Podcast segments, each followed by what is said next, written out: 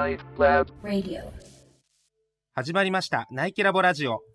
この番組はさまざまな価値観を世代やジャンルを超えて掛け合わせ新しい視点を導き出していく実験的なプロジェクトです。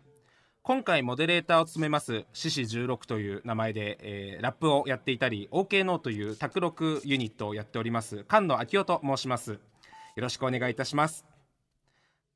毎回テーマもメンバーも違う形でお届けしているナイキラボラジオですが今回のテーマは最高築論です。パンデミックの影響で私たちの生活や仕事に大きな変化が起きたことをきっかけに予想外の出来事への向き合い方を模索する日々が続いています。今回は既存の仕組みや概念を分解して再構築することで独自のスタイルを確立してきたゲストの方々を招いてこれからの未来にどう向き合うかへのヒントをもらいたいと思います。それでは早速本日のゲストをお迎えしましょう。ヒップホップユニットドスモノスからソーシットさんタイタンさん。現代アーティストの山口めぐるさんです。簡単に自己紹介をお願いいたします。まずはヒップホップユニットドスモノスからソーシットさんタイタンさんよろしくお願いします。えーどうもドスモノスのソーシットです、えードスモノスは、まあ、高校の同級生3人組でやってるヒップホップグループなんですけど、えーそのうちの2人今日お邪魔してます。僕がソーシットで、えートラックメーカーと、まあ、ラップを全曲担当しています。よろしくお願いします。はい、えー、と僕がドスモロスのまあラッパーのタイタンと申します。今日はよろしくお願いします。よろしくお願いしおます。願いします。続いて山口めぐるさんの自己紹介よろしくお願いいたしますよろしくお願いします。アーティストの山口めぐると申します。よろしくお願いします。えっと、自分は2007年からニューヨークを拠点に活動していて、で今はブルックリンのネイビーヤードっていうところで、ゴールドットアートワークスっていう、まあ、なんですか、アートスタジオをやってます。今日はよろしくお願いします。よろしくお願いしますよろしくお願いしますお願いします。ありがとうございます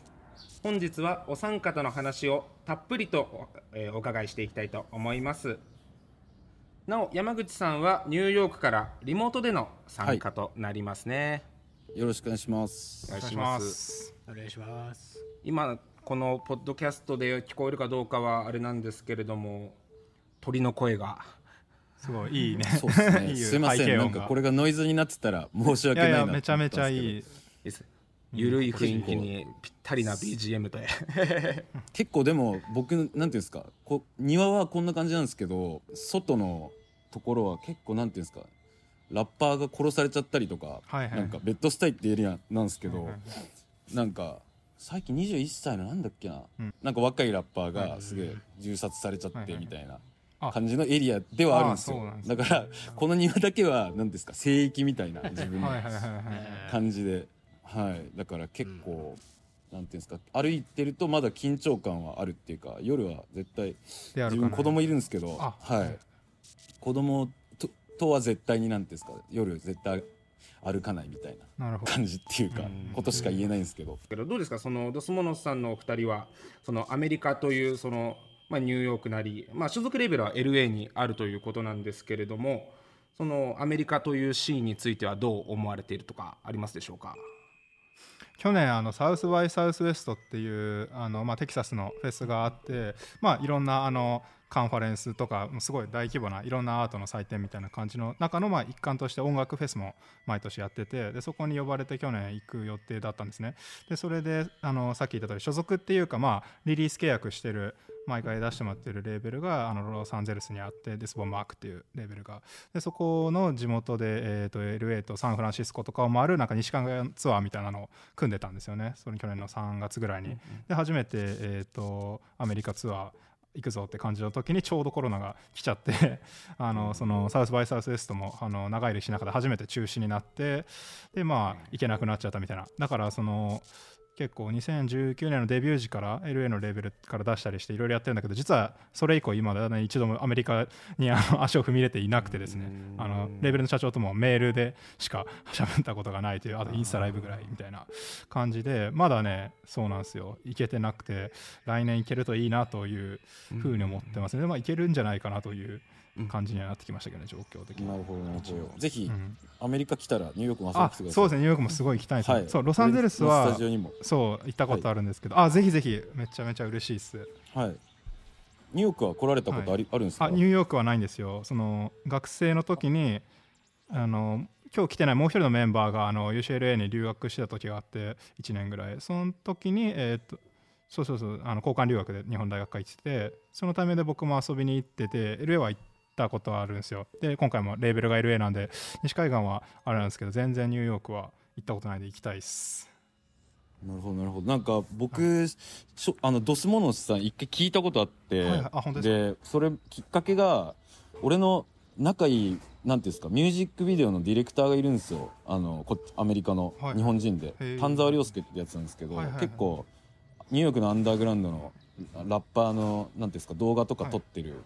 撮って編集してるやつなんですけど、あ本当そいつがすげえおすすめしてきて、マジっすか？なんかドスモノスってやばいやつらが出てきたって言って、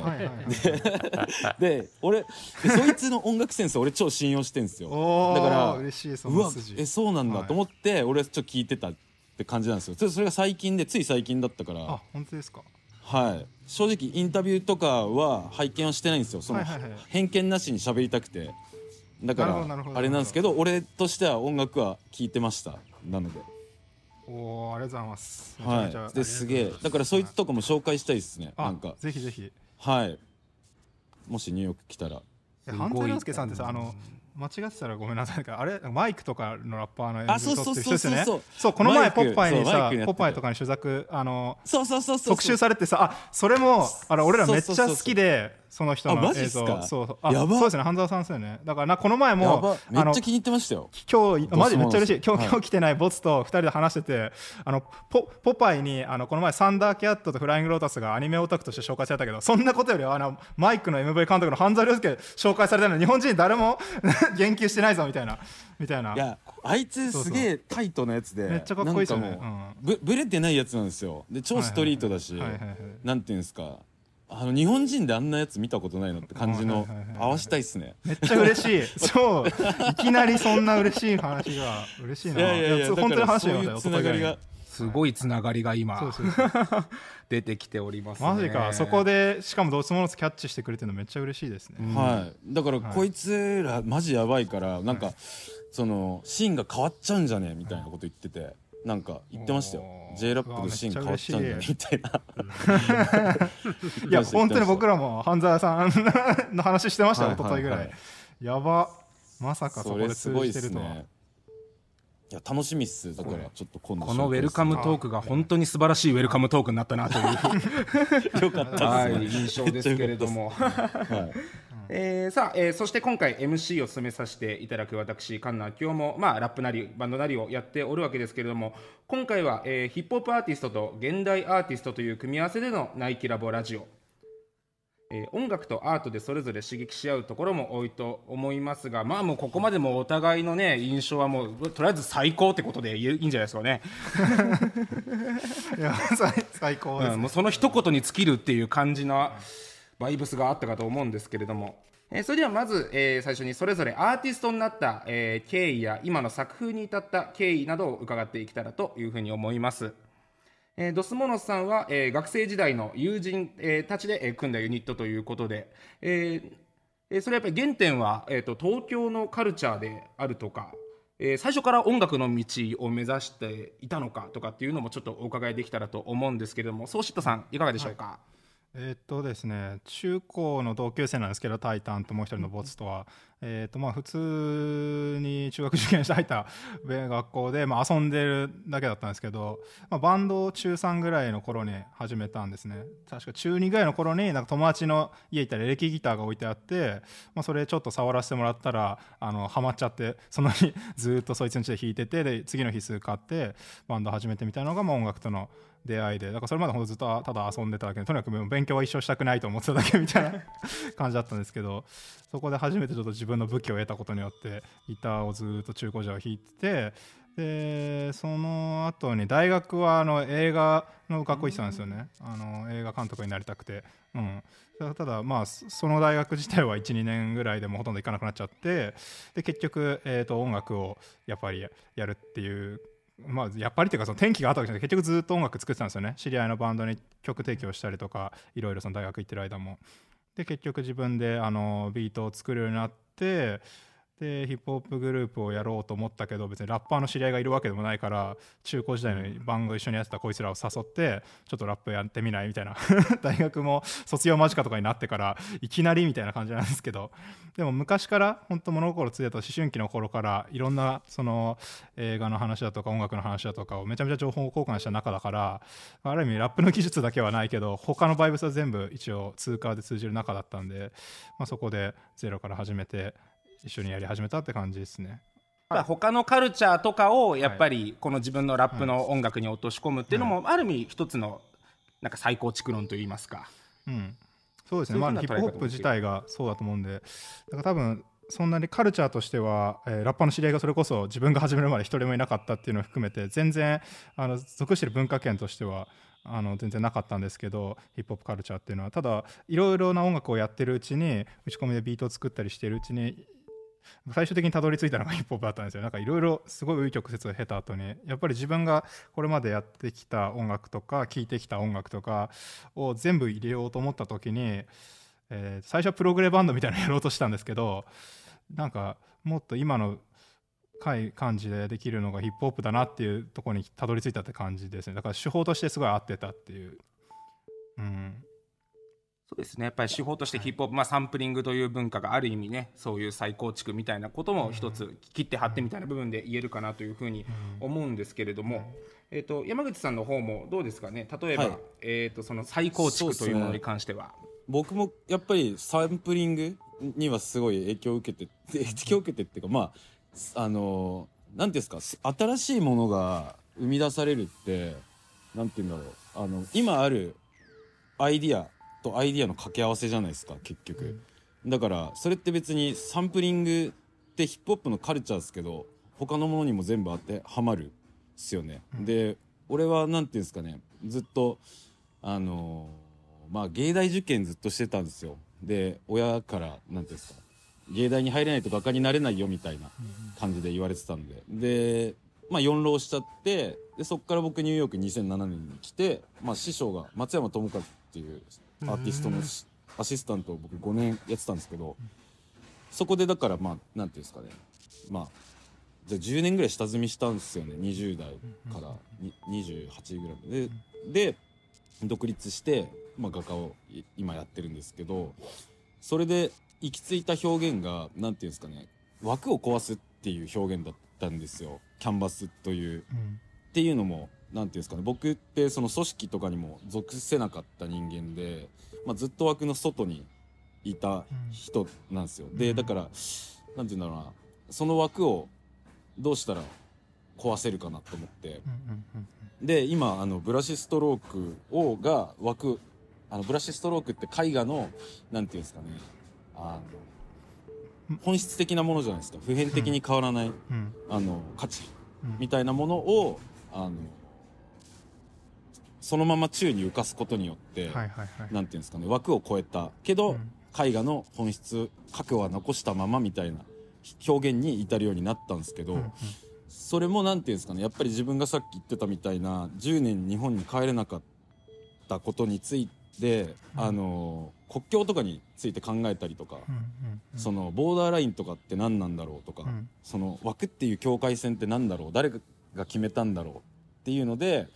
自分はその枠を破壊して自分の新しい自分だけの形を作りたいなっていうことで今のスタイルに行き着いてうん。あの表現してるんで、はい。だから再構築って言ったらまあ再構築ですよね。うん今そのおっしゃっていただいた、はあのえー、とめぐるさんの作品のやつ、はい。あの拝見しててあのあれですよね。あのなんていうか彫刻とかスカルプチャーじゃないんだけどこの絵画がこう立体的にさっき言ったブラシストロークがそのまま本当浮き上がって なんかある意味 3D 体験みたいな感じで出てるものですよね。だからそれをすごい今、えー、と枠をはみ出すっていう今までの自分の経歴とか国境とかにも合わせてまあすごい説明していただいたと思うんですけど実はインタビューも僕読んであのえマジそうそうそうそうすいません。僕はね意外と下調べする男で。なるほど。いやいやいや僕は偏見なしで喋りたかったんですよ。あありがたいです。そのなんかインタビューとかの、はい、経歴とか。そうそうそうで実は僕ああのめぐるさんのやつを読んでてそのなんかアイディアの元になったのがエピソード話しててなんかあれなんですよね。その養生テープアトリエかなんかに貼っててそれに絵の具がなんかちこびりついてる、まあ、絵描いてるとこだからあの透明な養生にそれが剥がれてベリベリっとこう浮き上がってきたのがまあすごいアイディアのきっかけだったみたいなのがそれすごい面白いなと思って。ありがとうございそうそうだからますそうなんですよ、うん。それがなんていうんですかねやっぱりあの、まあ、自分ではカットペーストって呼んでるんですけど、まあコラ筆跡なのにそれをコラージュするっていう考え方、うん。だから、なんていうんですか新しいことが生まれるんじゃないかなと思ったんですよね、うんでそれってうんカット切って貼るって、まあ、コラージュサンプリングもそうだし、はい。でまあアアプロプリエーションっていう現代アートの用語ではいはい。もあるんですよ、東洋芸術っていう。だからそういうのにも通じるし、うん。なんか全部に通じるものなのかなみたいな、まあ、そのコラージュとかが、うん。うん。って思ったんですよねはい。やっぱりそういったサンプリング文化みたいなものはやっぱりあのドスモノスさんも山口さんもあのもうお互いこれは非常に重要なものとして、えー認識されてるかと思うんですけれども、まあえっと、それぞれ、えー各個人においてどんな時に再構築をする必要性なり重要性なりがあるかなということを、え感じるかというのをちょっとお伺いできたらと思います、まあ、実際に自分が壁にぶち当たった時とかに、えー問題を解決するために何をしたりしたかみたいな話をちょっと山口さん、えードスモノさんのお二人に、えーお伺いできたらと思うんですけれども。んまずなんていうんですかねあのそもそも僕があの思ってたのはかっこいい画家がいなかったんですよ。全然。日本人で。でまあスキルはすごいんですけどなんか何がいいのかわからないっていうのででまあ、カウズとか、まあ、ストリートカルチャーすごい好きだったんでストリートカルチャーのアーティスト、まあ、ニューヨークのアーティストが LA のアーティストが好きででなんていうんですかね単純にこの国じゃ画家になれないなと思ったんですよ。あの日本だと。だからなんか好きなことやっててで暮らしてる人たちにただ憧れてきたっていうかまあ自由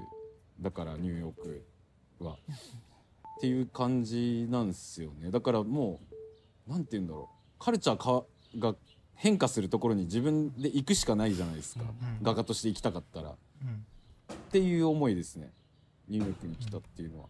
まあ、それはすごいわかるっていうかやっぱり、はい、うん。まあ才能ある人がどんどん外に行ってしまうみたいな。別に僕は何も日本を売れてるわけじゃないですけどなかなかねと特に共鳴する人とかに限ってだし僕ら自身も2019年にこう自分たちだけで作ったデビューアルバムを作品だけまずできて誰から制作費もらうわけでもなく作ってこれをどっから出そうかってなった時にレーベル探してもやっぱり日本に合うレーベルがなくて一番その他の出してるアーティストとかのあの感じ的とかにもバイブスが合うって思ったところがあのずっとリリースしてるロサンゼルスのデスボマークというレベルでで全く面識ないとこからメールしてあの俺らの音楽絶対合うからって言って 送ったら向こうもすごい反応してきてめっちゃやばいからぜひっていう感じになってやったみたいな感じでででその後にようやくあの日本の人たちも反応してくれたみたいな感じで本当に全く同じです。だから、まあ、まだ僕らその音楽っていうその何だかなあのデータさえ送れば遠隔でできるものだから社長に一度も会わずにロサンゼルスのレーベルと直接ディールしてっていうことができるけどまさにそのアートシーンっ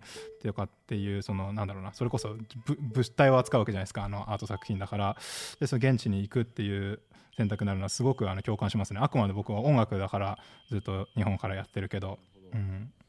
はいはい。そうですね。やっぱりそのデジタルとアナログの違いっていうのもありますよね、うん。僕は結構なんていうんですか物質を作ってるっていう、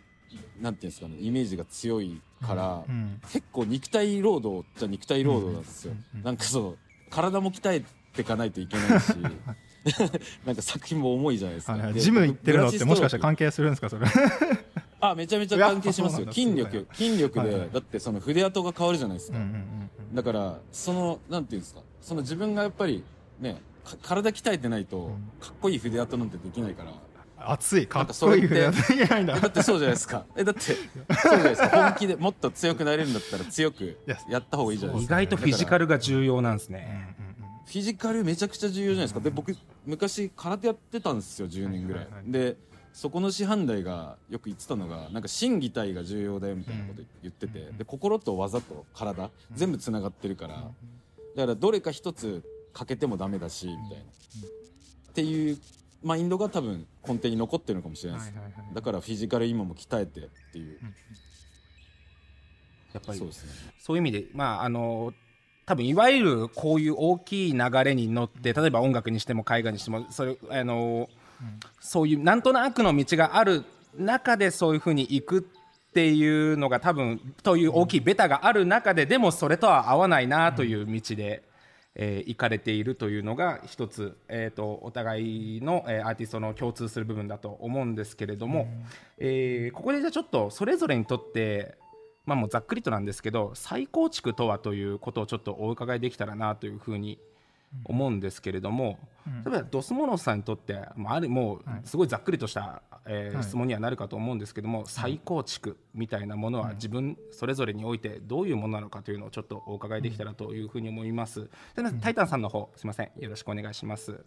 あそうですね。あのドスバロスの,、まあそのトラックとかその楽曲の腰を作ってるのはソシット君なんで僕が、まあ、語るのはなんかその僕が考えるよくあの楽曲の届け方的な部分でまあいろいろ試行錯誤をするのが結構僕よくやるというか好きだったりするんですよね。でまあそれは一個去年なんかオードリー・ターンっていう台湾の IT 大臣とコラボして楽曲を発表するとかあとまあなんかあと去年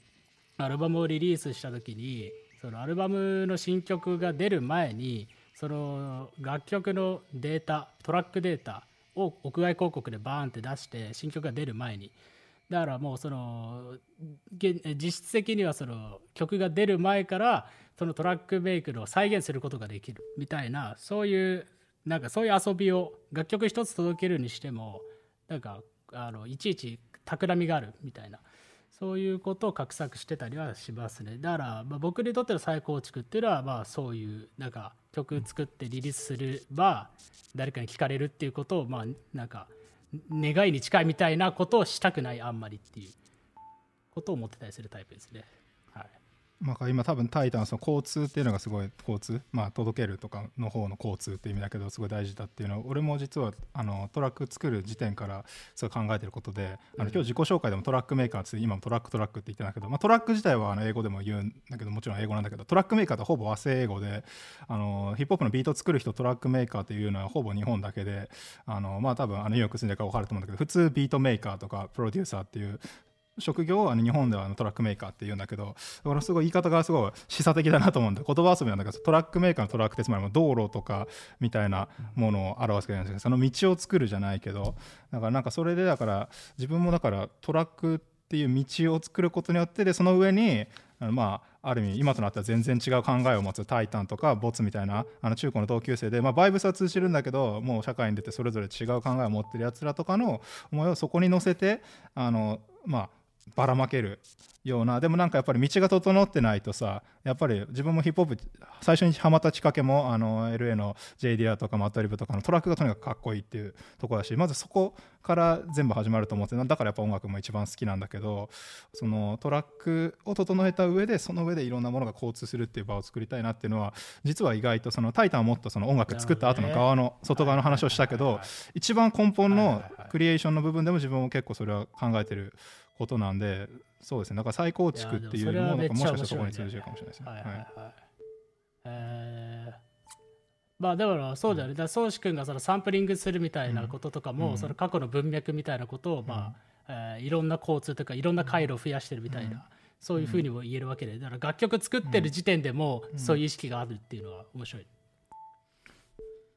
なんかどこか音楽ってちょっと体感的に捉える部分っていうのがあると思うんですけどやっぱりここでここまでこういうふうにトラックというものをあね言葉で考えているという方々もそんなに実はやっぱり多くないような気はしておりまして今のすごい興味深い話だなということでそうねだからトラッククメーカーがすごい日本独特の言い方っていうのはめちゃめちゃ示唆的だなとなんかそこにばっかこだわってもしょうがないですけど、あの新エヴァンゲリオンの庵野秀明があのすごいどうあの線路が好きなんですよねあの人。線路の作家なんですけどあらゆる映画に線路が出てきて変質的な線路作家なんですけど線路もすごい無機的なものでまあだから、でもそこに乗ってるとどっかに運んでくれるっていうテーマをずっとあの人も語ってるんですよね。であの人も自分ずっと作った自分が作ったものに対する自己批判とかめちゃめちゃ作品の中でそういう人でいくらこんなオタクみたいなもの作ってもしょうがないっていうことを言いながらもでもやっぱそれがレールになることによって他の誰かをどっかに運ぶかもしれないみたいななんで俺がそんな代弁者はしょうがないですけど、まあ、そういう仕事というふうにある意味なんか捉えられるのかなっていうか思ってますね。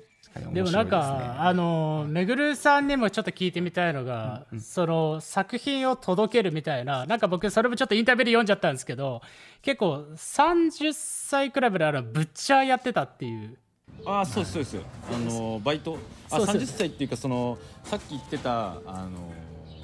松山智和って師匠がいたんですよ、うんうんうん。僕の。でもちろん。彼のとこ辞めて独立して絵で食えるわけでもないので、うん。なんかバイト何個かやってみたいな。で1年に絵23枚売れればまあギリ食えるみたいな状態を30からえっとそうですね。34までとかやってたのか。34年前までやってましたね。なんかそだからのぶっちゃはい。あなんかぶっちゃやってるようなまああのご本人さっき下積みって言ってましたけどそういう時期から、まあ、いわゆる飛躍的に作品が売れるようになるまでのそれなんかきっかけをどうやってその目を作っていったのかみたいなことって企みあったんですか？んそうですね。あなんていうんですかね。まあ僕の親がファッションブランドをやってたんですよ、でそういうのも見てたからやっぱりファッション好きじゃないですか。今の若い子たちってアートよりも、だからファッションからなんていうんですかねコラボレーションして、まあ、若い子に届けてで、まあ、それは全てその展覧会に足を運んでほしいからなんですよ、うん。生で見てほしいから、なんていうんですか。だからそういう意味であのーファッションブランドと、まあ、ストリートブランドとなんかやりたいなってちょっと考えてて、まあ、そういうやつらとも仲良かったんででそうですね。その友達がフックアップしてくれたりとかでそうですね。FTC っていう最初サンフランシスコのスケボーブランドから T シャツ出させてもらってそこからまあなんていうんですかニューヨークの A ライフっていうブランドとか、まあ、チャリコーっていうブランドとかがやってくれるようになってでそしたら日本のあのー僕の予備校時代の友達が一世三宅でパターンなあテキスタイルのデザイナーやってたんですけど彼がフックアップしてくれて僕一世三宅と2017年にコラボさせてもらったんですけどそっからバズったっていうかそっから毎月もうなんていうんですか絵がなんていうんですかもうオーダーが止まらないみたいな状態が今も続いてるんですよ。だからやっぱりその届けたいっていうのは届けたくて俺も。あのだけど自分の好きなものも使いながら届けるっていうか、使いながらっていうか言い方おかしいんですけどなんかうん、まあ、表現方法メディアっていろいろあるっすよね。自分のメッセージだから、でもやっぱりそれも一つね、はい。あのアアートという部分だけじゃなくてそういうファッションというまた違う文化とのこういう一緒にこうはい。はい。出ることによってこう出てくるみたいなところっていうのはやっぱり非常に大きかったかというふうに思うんですけれども、じゃあ改めてそのめぐるさんにとってその再構築っていうものについて、まあこれもざっくりとなんですけれども、うん、どうでしょ再構築先ほどあのタイタンさんもおっしゃってましたけどあの、まあ、作ることがなんていうんですか再構築なんですよねそもそも、うん。だからなんて言うんだろうなむ難しいというか言葉にするのが。うーん。その見たことのないものを作りたいんですけど実は見たことありそうで見たことないものだからなんて言うんだろう。ニュアンスが難しいですけど、本当に全く新しいものを生み出すって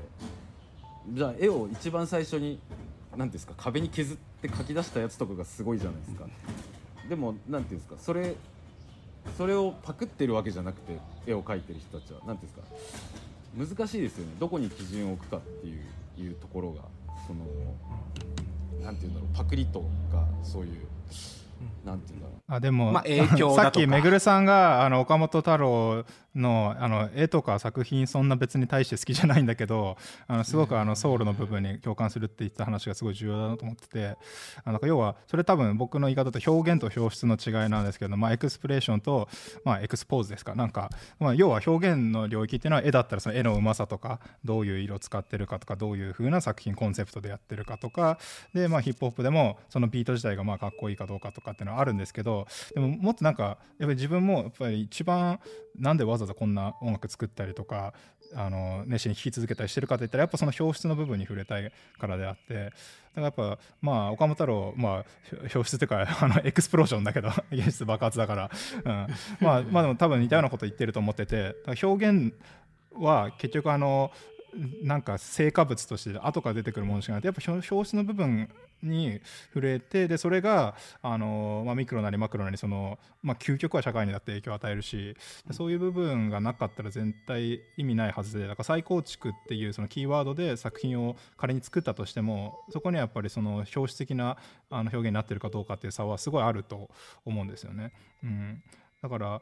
だから僕なんかはそのさっきまあそれはインタビューだからまだあの表層的なレベルかもしれないけどその目黒さんのそのあのアトリエでのこのいろんなあの作業の中であのこうテープ養生テープが剥がれてその絵の具からっていうそういうのがなんかいろいろリンクしていくときになんかその現実のなんか表出がなんかあるんだなっていう感じでやっぱりすごい嬉しくなるわけですよね。やっぱそういうなんか体験を抜きにしてはあの表現のあの手法としてだけの再構築を言ってもやっぱ全然あの片手落ち以上に足りないだろうという感じはすごいしますね。うんうんうんうん。で 全然全然フォローしてフォローしてもらって。いやでもなんかそれはめちゃめちゃドスモロスとかの会話でもそれめっちゃ思う。なんか俺ともう一人のボツくんっていうやつって基本的に人格とかめちゃめちゃ合わない むしろめっちゃ喧嘩してるんですけどなんか時々タイラー・ザ・クリエイターがデビューした当時の、ん。なんか本当にテレビ初めて出たみたいな。でもう怖いもの知らずみたいな状態でん。出たショーがあるんですけどなんかそれを2人で見てもうハイタッチするみたいな時があるんですよね。でそれをでやっぱ絵も言えぬなんか、まあ、これそうしたからちょっと笑うと思うけどいやいやいやあのなん中学生みたいなことはいまだにやってんだと思って。そうそうそう。だからんん。やっぱその人格とかじゃなくてやっぱこう言語化できない部分でのなんか共有があった時にやっぱこうめちゃめちゃ一番上がるっていうかそういうのはめっちゃわかるっす。やっぱヒップホップにそれがあるるのがすごい大事であのそれこそめぐるさんがさっき言ったあの現代アートの文脈であこのアプロプリエーションだとかあのシミュレーショニズムだとかっていう言葉すごいたくさんあるんだけどやっぱそれでヒップホップを説明しきるのもやっぱすごくあのうん。足りない部分もあってやっぱりそのヒップホップの表出的な部分なんか表現とかコンセプトじゃない部分っていうのがやっぱり絶対あるからでさっき自分も経歴的に言うとずっとこのギターやったりロックやったりで最終的に手法的にヒップホップにまず出会ったんだけどやっぱやってるうちにこうなんかいまだにこの中高の同級生とうん。こんな音楽やり続けてるっていうこれ自体がすごくヒップホップ的なんですよね。あの後かからっこいいっすね、はい。超かっこいいしうあ いやいや羨ましいっす。だからこそこのそうそうい うそうなんですよ。そういう友達いなくなりますよね。なんかだからね。あのもし音楽やらずね俺とかタイタンとかボスとかが普通に社会に出てから友人でいようとしたらまず無理だったと思います。もうこれこんな喧嘩もしてね絶対もうあの顔回したくないはずなので。やっぱそこをなんか良くも悪くもつなぎ止めてるヒップホップの核の表出の部分っていうのがやっぱり良くも悪くもあるなって。やってる本人としては良くもだけでは言えないですけど。でもなんかその話につながるか分かんないけどさっきめぐるさんがあの絵を描くときに腕力っていうか筆の跡の筆圧みたいなもののために筋肉鍛えてるみたいななんかそういうなんか肉感の残る話とかもめっちゃ好きですね。なんか結局そういう なんかもう結局腕力だよみたいな。そういうそういうのだよって語弊あるけどええそんなこと言ってないと思うけどでもなんかなんかその感じがめっちゃ好き。そういうことですよ、ええ結局、うんうんうん。あありがとうございますそうなんそう言っていただけると本当カルチャーはパワーだっていうことでね。いう話になっておりますけども。なんかやっぱり一つその再構築っていう考え方においてまあ何か元があった上でそれをえっとどうじゃあ自分なりに解釈して、えーまた再あ改めて再構築していくかという話だと思うんですけども。それをまず一旦壊すという考え方も一つあると思うんですけれども。壊すことっていうことが壊すということが必要だという思ったことっていうのはどうでしょうか？あったりすしますでしょうか？それともちゃんとこれは生かしてっていう感じなのか？それとも一旦これも全部なしにしてみたいな感じなのか、壊すっていうのもだからまあこれは多分再構築にすごいつながる話だと思いますけどまあ壊すより分解するっていうイメージはすごい強いですね。だから何かの音楽に影響を受けるにしてもなんかその音楽かっこいいなと思って真似しようとしてもなんか まあまず真似できないですよ。だからやっぱ何やってるかっていうのはやっぱ分解して考えるっていうのはやっぱすごい大事で。でどこが自分に響いてるかっていうのもあの考える意味でも。だからまあ壊すっていうよりも分解した上ででそれを使えるように再構築の素材としてあのバラすっていうのはやっぱりすごいやりますね。なるほど。それぞれパーツは何かというものを確認するというか、そういう感じかなやっぱ全体が与えるこのイメージじゃなくてやっぱその要素、まあ、パーツって言ってくれましたけど、でその部分をあのちゃんと考えることで多分そのそれで分解しきれないソウルみたいな部分は初めてそこで分かるような気もするんで最初からイメージから得たソウルとかなんかヤバさとか魂っていうのはもちろん大事なんだけどでそれ最初に確かに感じてるはずなんだけどやっぱりそれ無意識に感じてるものだからそれを意識的にあの理解するためにもあのそのプロセスは結構大事だなと思ってますね。なるほど。えっとめぐるさんの方はどうですか？壊すというものに関しては。壊す。うーん難しいっすねまあそうですよね。壊すって。なんだろうみたいな。作品ぶっ壊したりすることあるんですか？あー作品ぶっ壊すことはないんです。あでもありますね。一回その、なんていうんですかあのぶっ壊したわけじゃないんですけど、そのなんていうんですかね。そのアウト・オブ・バウンズっていうシリはいはいはい。ーズをや,、やらせてもらってるんですよ、あの絵画からあ絵画が四四角から飛び出たみたいうん。なシリーズなんですけど、それの次に作ったシリーズがそれを切なんですか切ってその完成品を切切って組み合わせて再構築したもののシリーズ出したんですよ。それがなんていうんですかまあ僕でいう再構築なのかなっていう感じで、まあ見てもらった方が早いんですけど「スプリッティング・ホライゾン」っていう、まあ、イメあの、タイトルでシリーズがあるんですけどそれがそういう感じですね。それはたまたまなんていうんですかね僕があの展示をした時に下北沢でクワイエットノイズってギャラリーで展示したことがあったんですけどそこでオープニングに来たお客さんがあの写真を撮って SNS にインスタに上げてくれたんですよ。それを勝手になんていうんですか自分の作品をクロップしてたんですよ。でぶった切っててなんか投稿しててでうわこれめっちゃ新しいと思ったんですよねそこで。なんですか普通だったらなんですかうわ作品自分の切って嫌だなみたいな思うところをなんていうんですかちょっと視点変えてみてこれめっちゃ実は面白いなみたいな見方を変えると。人が勝手に自分が完成だと思ったものが人が勝手になんていうんですかあのクロップして再構築してたんで。だからなんていうんですか他にも視点があるんだなってことがそこで分かって自分だけの視点じゃない。だから自分でか作った完成品をなんていうんですかね壊すっていうシリーズをそれを機に始めたっていうか自分が完成と思ってるもの実は完成じゃないかもしれないっていう。なんか完成して満足じゃないですか。だからそこを疑い始めるみたいな作業ですよね最高ヒップホップなんかもまさにそのもともと完成されたレコードを、あのね、あの再構築して作るっていうさらにその先でうんうん。リリースされた作品がどんどんリミックスされていったりみたいなこともあったりするんですけど、うんうん。僕らもちょっと似たそうですよね。そうそうそうだから作者の自意識で完成させようとしてもまず最初から枠がどんどん破られていくわけですよ。その消費者たちによってやっぱその交通によって。で結構それを自分らも似たような試みやっていてあのしかもそれに関しては作品のリリース前にまずさあの作品のセッションデータあのまあ専門用語になっちゃうんですけど、プログラムデータっていうかその曲を作ってる、まあ、楽譜の代わりになるような MIDI データみたいなものをあのリリース前に曲の実際のリリース前にあの屋外広告で出しちゃってでそれをあのファンにあのそれを元に作ってもらうっていうだからリリース前リミックス企画っていうのをやってもらってで実際の自分たちの作品リリースした後に答え合わせしてみたいなのをやったりとかでその後にもまたそのリミックス作品もまた作ったりとかしててだからやっぱそれはすごいあの同じところにやっぱりその刺激を感じてると思いますやっぱ自分の完成させた作品が壊れる面白さってやっぱ絶対あるしなるほど面白いですね。ということでじゃあ、えー最後にですね皆さんとお話ししたいのは未来についてでございます。ご自身の、えー現状、まあ、制作活動の上や日常生活でも、えー大丈夫なんですけれども今の社会に対して再構築してみたら面白いかもと思うことはありますでしょうか？ちょっとそこをお伺いできたらというふうに思います。まずタイタンさんいかがでしょうか？あそうですね。なんかあの社会に対してどう作用するかみたいな話というよりかはなんか音楽の、まあ、僕やっぱ届け方みたいな話にやっぱ一番興味があってだからそういうだから今音楽家のリリースのあのルーティンって曲作ったら PV 作ってみたいなそのルーティンがあると思うんですけどでもそのなんで PV 作るのかみたいな話を紐解いていったら MTV 文化っていう1980年くらいから始まった文化をなぜかいまだに踏襲しているだけだったりするみたいなそういうなんか話があるわけですよね。でだからその MTV 文化でよって曲がなんとなく4分っていうのが規定フォーマットになってたりみたいななんかそういうところを疑うところからなんか始めたいっていうかそういうのを常々考えてたりしてますね僕は。はい。ドスモロスに関しては。はい。この辺はもう無意識にやっちゃおうと思えば全然無意識で普通にやっちゃう話ですもんね。そうですね今 PV 作って100万再生されたって別にバズったとは言えないっていうか明日に忘れられちゃうっていうかそういう中で音楽がまあなんていうのかなそのオーラを損なわずに適切に届くにはどうしたらいいんだろうみたいなことをまあまあ楽曲を作るのと等しく僕はすごい興味があることですねはい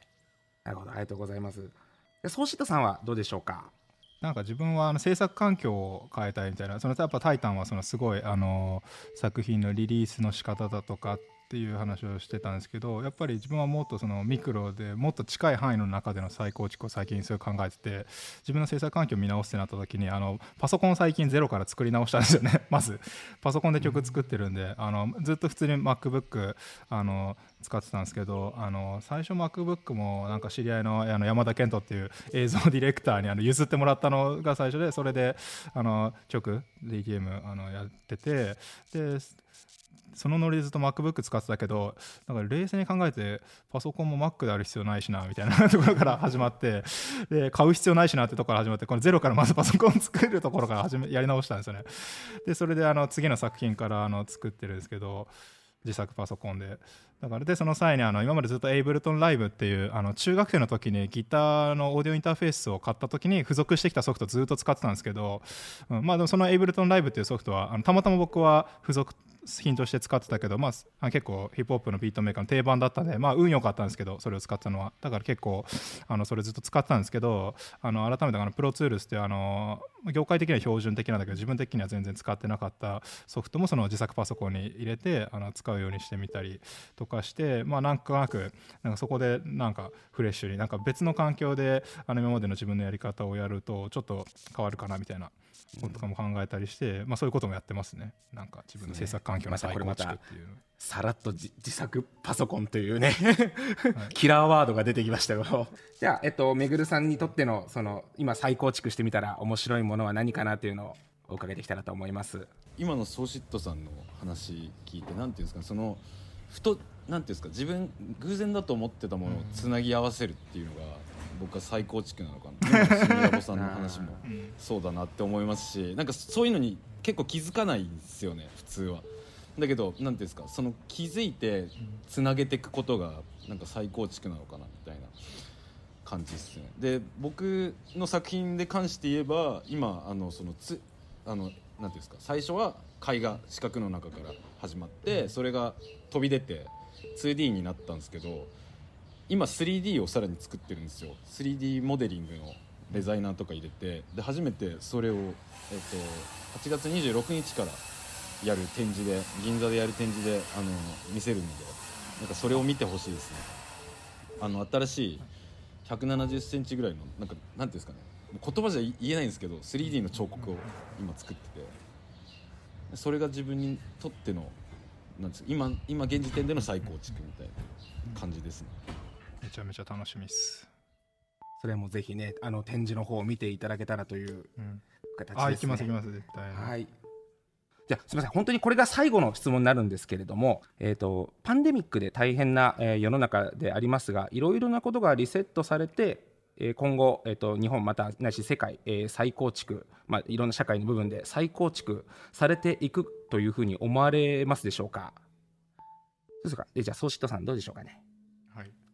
えっとまあ、世の中の大きなレベルでの変化っていうのは、まあ、実は自分はそこまで期待していないんですけど、うん、でもなんかまだこのパンデミックの件もそうだし、まあ、世の中なんて変わんねえよなと思ってても変わんねえよなの中にもいろんな形があるっていうかやっぱり少なくともこのパンデミック自体はあの予想もできなかったしあの意外と人類は対応もできなかったしっていう話だったりしてやっぱいくらでもあのバグって転がってるものなんでだからなんかそこのなんかあまり大きな挙手的なマクロな視点で世の中変わんねえよとかいうことをあの一口に言うんじゃなくてまあ確かにそうかもしれないけどもっと多様なあのミクロなレベルでの変化とかバグってめちゃめちゃいっぱいあるからだそれをまあなんか再確認するような感じでしたねこの今回の件は。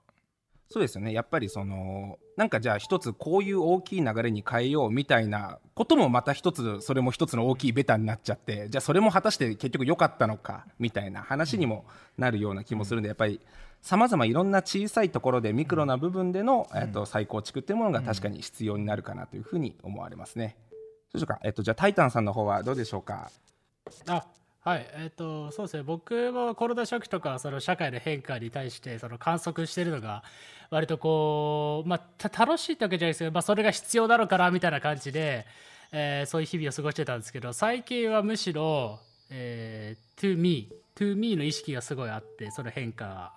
を観測する対象としてはそのさっきめぐるさんが朝5時に起きてあのチュンチュンチュンチュン鳴いてる鳥の声で自分を整えてるみたいな話してましたけど実は僕も今朝5時に起きて朝そうそうそうなんですよ公園歩いたりしててそんなの昔の僕からしたら絶対ありえなかったですよね。まあ、みたいなその中でもそういう変化とかもコロナがなかったら間違いなくなかった話ででそういう、えー、自分で起きた変化をすげえミニマムな変化をなんかすげえこう観測してるのが今楽しいなって思ってますね。はい、だか社会動向というかまず自分の変わる様変容みたいなことをあ今楽しんでるっていう感じはありますね。なるほどありがとうございます。やっぱり結局なんか自分もこれ個人的な話ですけど夜中までなんか起きることもなくなって結局自分も6時ぐらいに起きちゃってるっていうのもね あったりするんでやっぱりそういう自分のそういう生活の変化みたいなものもやっぱり観測するのは確かに今楽しいなというふうに思います。で最後に、えー、めぐるさんの方から、えっと、再構築今後いろんなことがされていくかというふうにどういうふうに思われますでしょうか？パンデミックなこの世界の中で。そうですね。あのタイタンさんが今おっしゃってたようなことですね。そのやっぱ結局自分自身の変化でしかないというかその社会っていう何ですか感じで考えるとちょっと分からなくなっちゃいますけど結局自分自身の変化とか自分自身が本当に何が好きなのかとか何ですか情報にあまり振り回されずに自分自身の心を沈めて何ていうんですかみなんですか見見つめるじゃないですけどそういう時間が逆に設けられて僕は良かったなって思ってだから何ていうんですかね、まあ他、外は見て見ないようになるべくしてるのでだからそういうことでしか結局気づくことってできないのかなとは思いますね。なんか自分の本当にやりたいこととかって別にインターネットに載ってないんでだからそういう自分の心の声を聞く時間っていうのが多分重要なのかなっていうはい思います。えー、ということで、えー、ナイキラボラジオそろそろお時間が来てしまいました、えー、今回は最高築論をテーマにお話ししてみましたが、えいかがだったでしょうか？それぞれまた一言いただけたらというふうに思います、えじゃあソシットさんどうでしたか？今回は。いやめちゃめちゃ嬉しかったです。まず最初の出会い頭からだしもう絶対目黒さんに会いたいですし本当話もよかったです。素晴らしかったですね。あとこのやっぱ鳥のニューヨークの鳥の音も聞けただけで あのもうなんかそう心が上がりました、ね、ありがとうございます。めちゃめちゃあのバイブ高まりました。本当ありがとうございました。この機会を設けていただき。ありがとうございます。じゃあタイタンさんどうでしたか？あはい。あの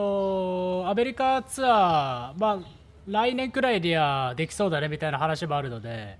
ちょっとそのタイミングでめぐるさんちょっと なんかもうとにかく今日の感想を聞かれてるので、会いたいみたいな。そう とにかく会いたいですね。ちょっとやっぱり、遠隔で話すとやっぱりね、ちょっとね分かんないこともあるんでちょっと会って、その腕っぷしの強さを。まずアームレスリングから。いやいやそうそうそう全然全然全然そんなんじゃないですよすみませんありがとうございましたアームレスリングからそうですね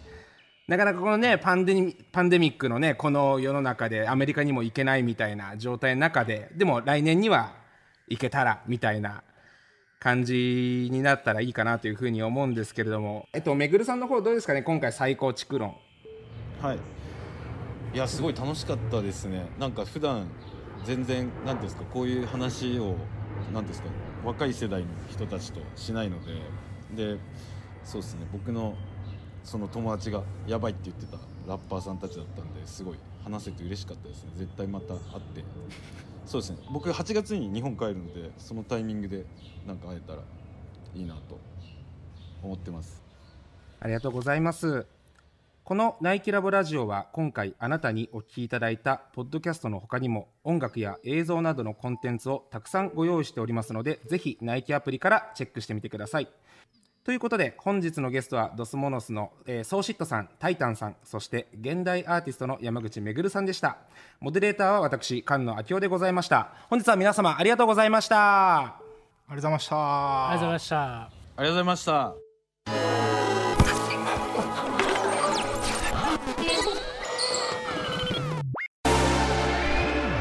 Night Lab Radio